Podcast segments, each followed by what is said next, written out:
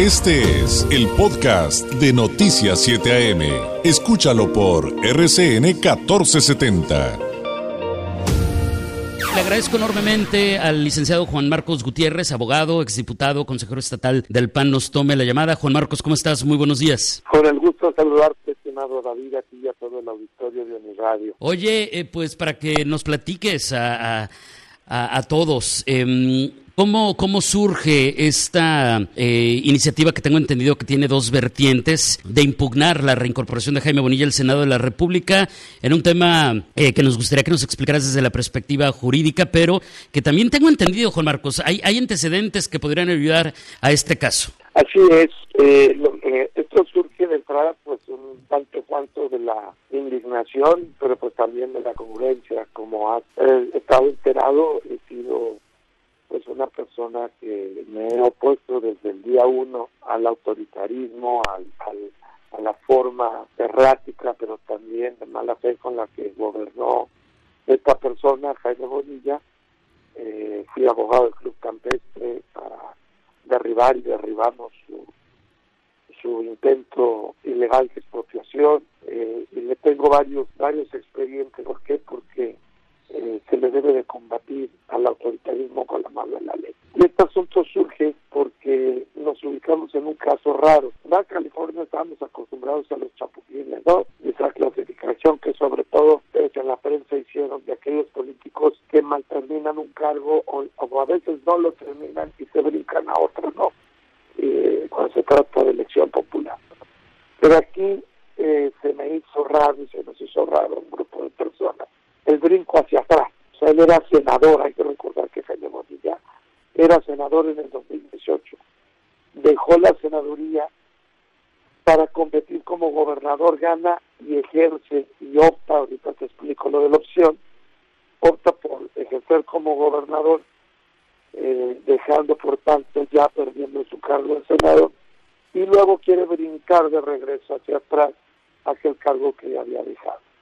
Resulta que el artículo 62 de la Constitución, para los curiosos que me están escuchando, chequenlo, 62, 62 constitucional, regula las licencias de los diputados y los senadores federales. Y dice pues, que fue de licencia y regresar a su cargo. Sin embargo, el 125 les dice a los legisladores, permítame tantito, una cosa es que usted pida licencia para irse a un cargo de designación el mejor ejemplo sería Olga Cordero o Germán Martínez, que pidieron licencia y fueron uno de secretario de gobernación, el otro de, director del INSS y regresaron. Pero si el motivo por el que te vas ya nos dice otro dispositivo constitucional que es el 125, es porque te hayas hecho elegir a un segundo cargo de elección popular, tienes que optar. La interpretación del TRICE es que ese derecho se agota cuando optas, es decir, se agotó cuando Bonilla ejerció, protestó y ejerció como gobernador. y dice el TRIFE que ese no es un derecho a agotar alternadamente, ni es perenne, ni es permanente. Ahí se agota.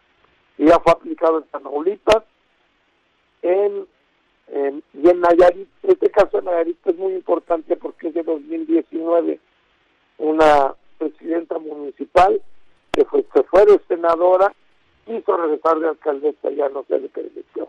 Mm, y, y, eso es muy importante porque ya es el criterio reiterado de la presente conformación de el de, de, la sala superior de nuestro tribunal. Entonces lo que hicimos fue plantear un par de demandas, una por conducto de un ciudadano, tu servidor, desde la perspectiva de los derechos políticos del ciudadano y otra por conducto del Partido Acción Nacional en Baja California.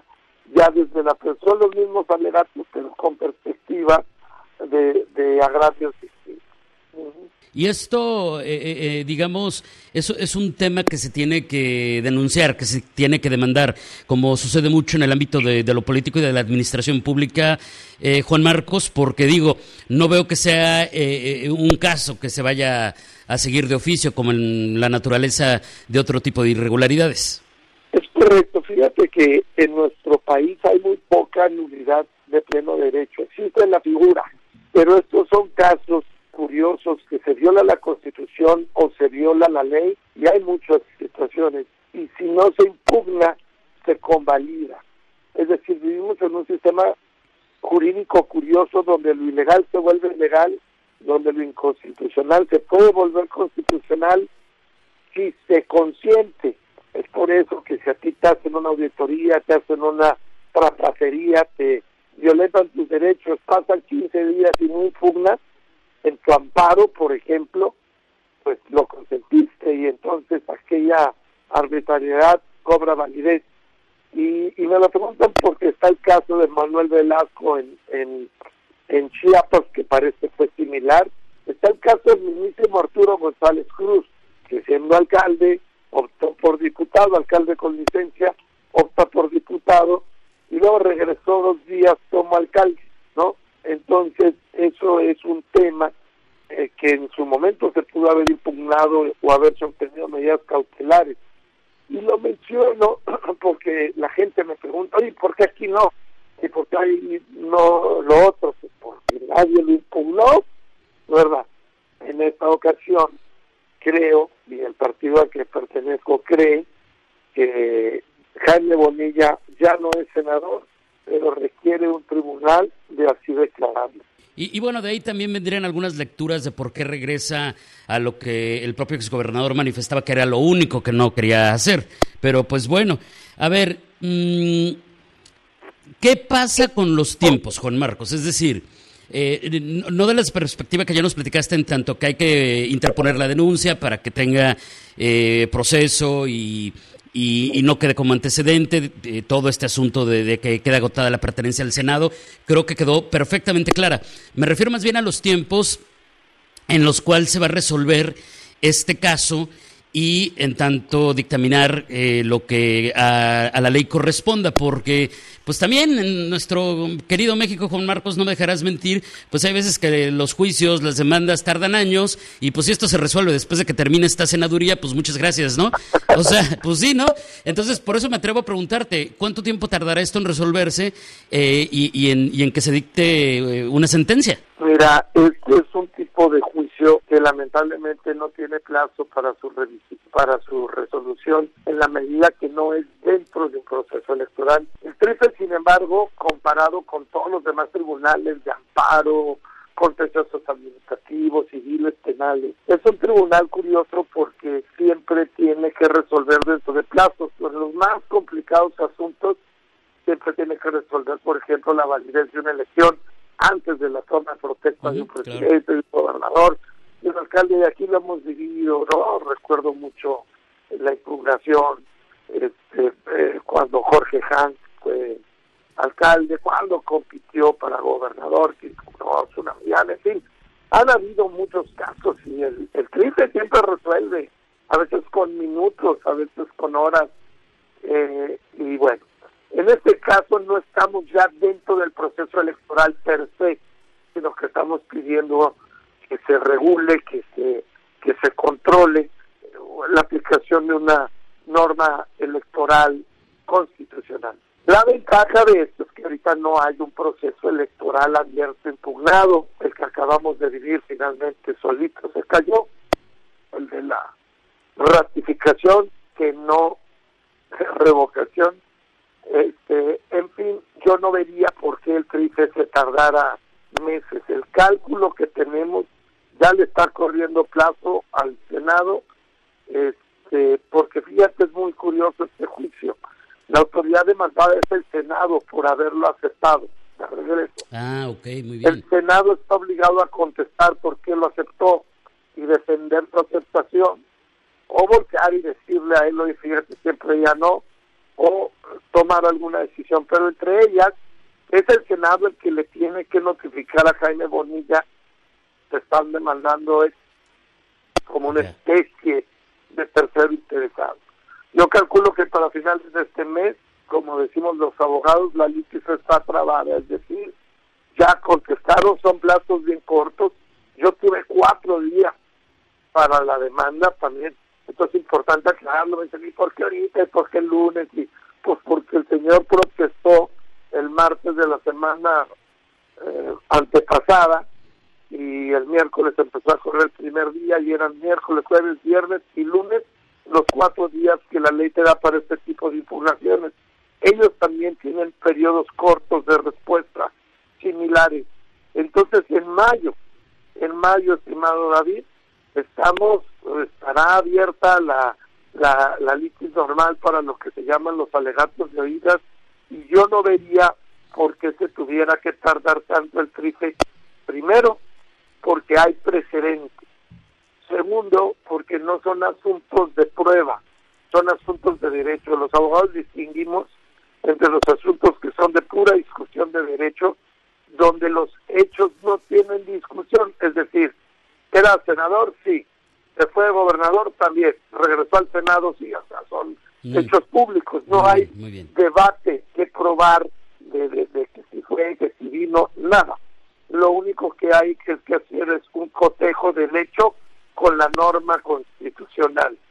Y pues creemos que al cotejarla, siguiendo la interpretación, perdón, la interpretación que ya ha hecho el propio tribunal, pues se encontrarán con esta pues, con esta resolución que estamos Oye, y, es, y esto se analizará, eh, eh, digo, en esta perspectiva y no debe influir otro tema. O sea, te lo pregunto porque pues mientras nos explicas todo lo que sucede y todo este asunto de que la Constitución eh, marca que tú optas, no alternas, ¿no? Todo eso también creo que queda, eh, es muy interesante, ¿no? Y queda muy claro.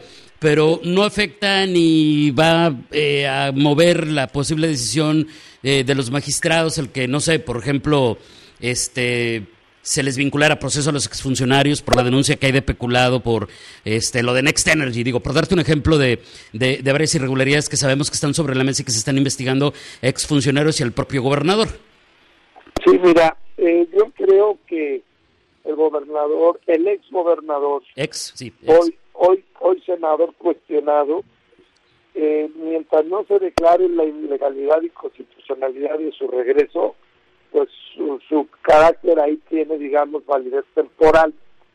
Ahora bien, como abogado te lo digo, recordarás que a mí me tocó desaforar a Óscar Espinosa Villarreal hace ya 21 años, aquel eh, eh, malogrado secretario de Turismo con y que fue jefe el, el, último regente del Distrito Federal de Designación. Este, nada le impide a la Fiscalía estatal continuar con estas investigaciones aún contra Bobilla.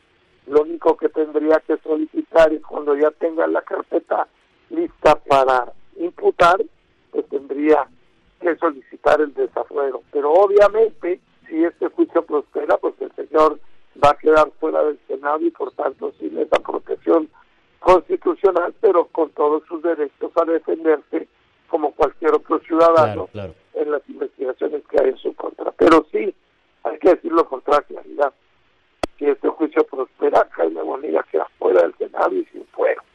esa sería una de las partes eh, más interesantes e importantes en medio del contexto que hoy por hoy vivimos y esas eh, denuncias que hoy por hoy están en la, en la Fiscalía. Juan Marcos, te agradezco enormemente este tiempo y, y te agradeceré que pudiéramos seguir en contacto conforme esto vaya avanzando. Claro que sí, estaré muy, muy atento de, de informar no solo a los medios, sino a los medios aquí en Baja California, porque son los más interesados, al igual que la ciudadanía, para que este asunto pues ya quede como un buen precedente y los eh, ciudadanos que compiten en elecciones con frecuencia pues sepan que, que hay una ley que hay que respetar. Así es. Gracias y muy buenos días. Gracias, David. Un abrazo. Este fue el podcast de Noticias 7am. Mantente bien informado. Visita uniradio.com.